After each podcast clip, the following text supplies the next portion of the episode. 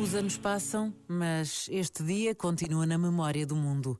O sequestro de quatro aviões comerciais e a colisão com as Torres Gêmeas na cidade de Nova York provocaram a morte de quase 3 mil pessoas de mais de 70 países.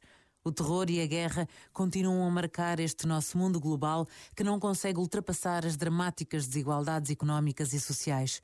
Por vezes, basta a pausa de um minuto para termos a consciência de que a paz continua a ser o grande desafio deste tempo em que vivemos. Pensa nisto. Boa noite. Este momento está disponível em podcast no site e na app.